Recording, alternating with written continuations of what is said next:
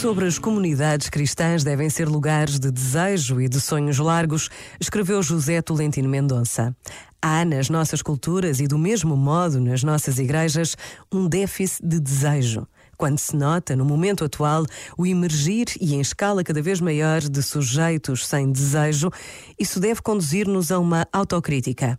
Nós, batizados, formamos uma comunidade de pessoas que desejam. Os cristãos possuem sonhos.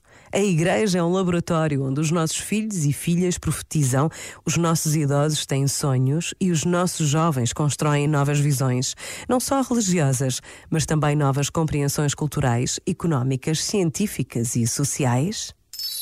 Este momento está disponível em podcast no site e na app.